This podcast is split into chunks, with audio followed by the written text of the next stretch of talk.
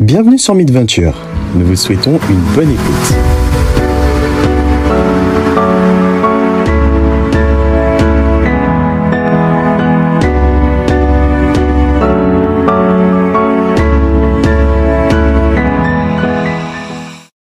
Réfléchissez et devenez riche de Napoleon Hill.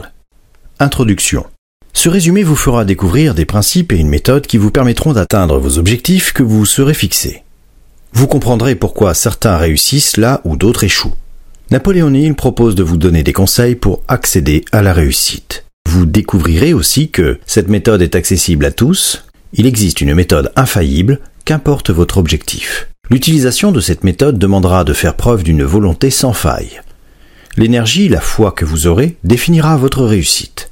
Napoleon Hill propose un ensemble de principes permettant d'atteindre ses objectifs.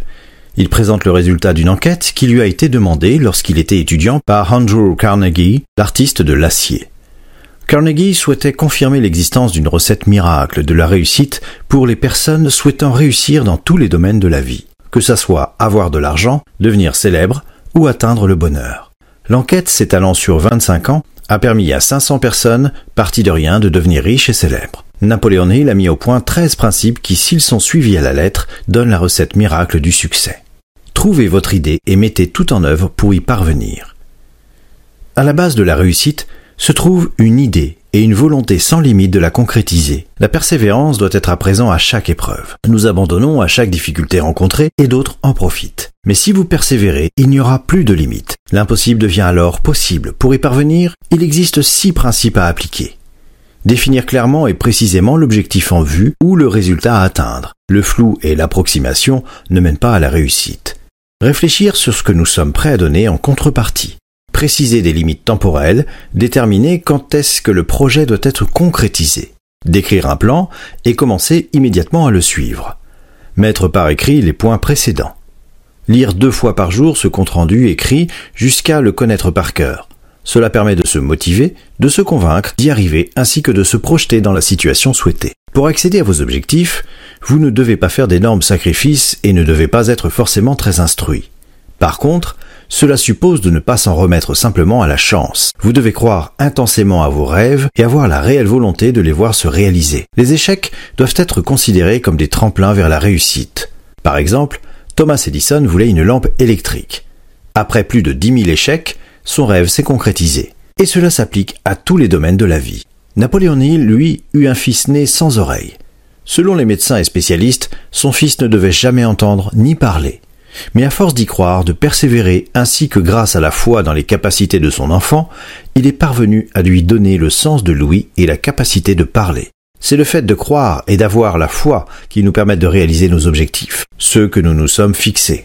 Les seules limites existantes sont celles que nous nous imposons dans notre tête. Les épreuves et échecs seront présents, n'abandonnez pas. Penser que l'on peut gagner suffit pour y arriver.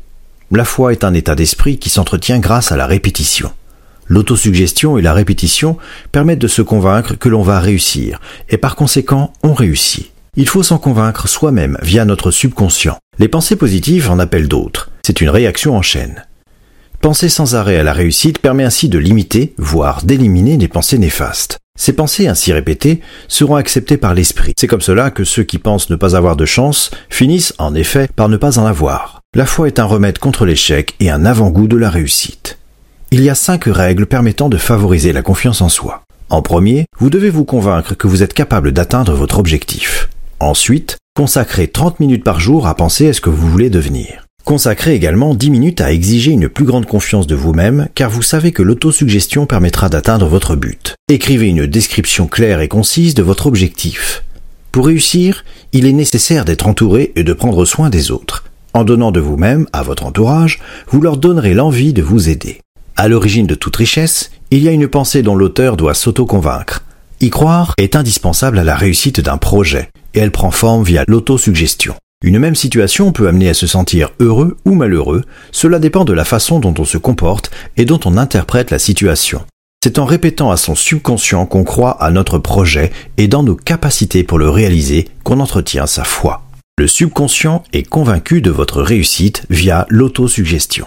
Le principe de l'autosuggestion consiste à mettre en relation le conscient et l'inconscient. Peu de personnes utilisent cette technique, pourtant efficace. Elle permet au subconscient de se saturer en pensées positives, laissant ainsi peu de place aux pensées négatives. Il faut donc agir directement sur l'intermédiaire aux deux structures freudiennes, le subconscient. Pour cela, il est nécessaire d'implanter des émotions dans vos pensées. Lorsque vous lirez votre projet, vous devez le ressentir, y croire comme si vous l'aviez réalisé, de se le représenter distinctement. Répéter les ordres à son subconscient les convertiront en intuition. Il faudra alors les accepter, les intégrer pour les mettre en application. Pour travailler votre subconscient, voici quelques méthodes. Se répéter à voix haute l'étendue de son projet chaque soir. On peut intégrer à son discours les délais que vous aurez fixés. Il est important de se convaincre de la faisabilité de votre projet. Au fur et à mesure que vous vous répétez, vous verrez vos rêves se concrétiser. Rendre service à autrui. Cette visualisation d'un échange ne peut être qu'enrichissant. Placez votre plan de projet bien en vue à un endroit que vous fréquentez souvent. Par exemple, sur votre table de chevet pour le lire le matin au réveil et le soir avant de s'endormir. Avoir conscience de votre pouvoir d'influencer votre subconscient, vous rendre maître de votre propre destinée. Utilisez vos connaissances acquises. L'école nous enseigne une certaine culture générale, mais celle-ci n'a pas beaucoup d'utilité si on n'apprend pas à l'organiser et à l'utiliser correctement. Cette culture générale est en opposition avec la spécialisation. Cette notion consiste à savoir trouver les connaissances dont nous avons besoin et à savoir comment les utiliser. Ce n'est pas la meilleure façon de s'instruire. Certaines personnes célèbres ont fait peu, voire pas d'études. Henry Ford est allé à l'école seulement pendant six mois. Thomas Edison, lui, y est allé que trois mois. Pour Henry Ford, ce n'était pas nécessaire de tout savoir. Ce qui importait, c'était de s'entourer de bonnes personnes, celles qui possédaient le savoir que lui n'avait pas. Choisissez une spécialisation en lien avec votre projet vous menant à la réussite. Une fois votre projet inscrit en tête, instruisez-vous et développez vos connaissances spécifiques qui fera votre fortune. Comment s'y prendre? Savez-vous ce qu'est le cerveau collectif?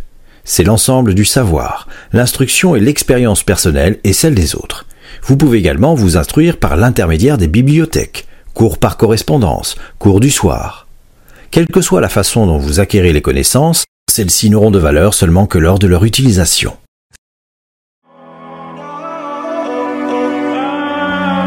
Rejoignez le club des entrepreneurs sur midventure.com pour avoir accès au podcast en son intégralité.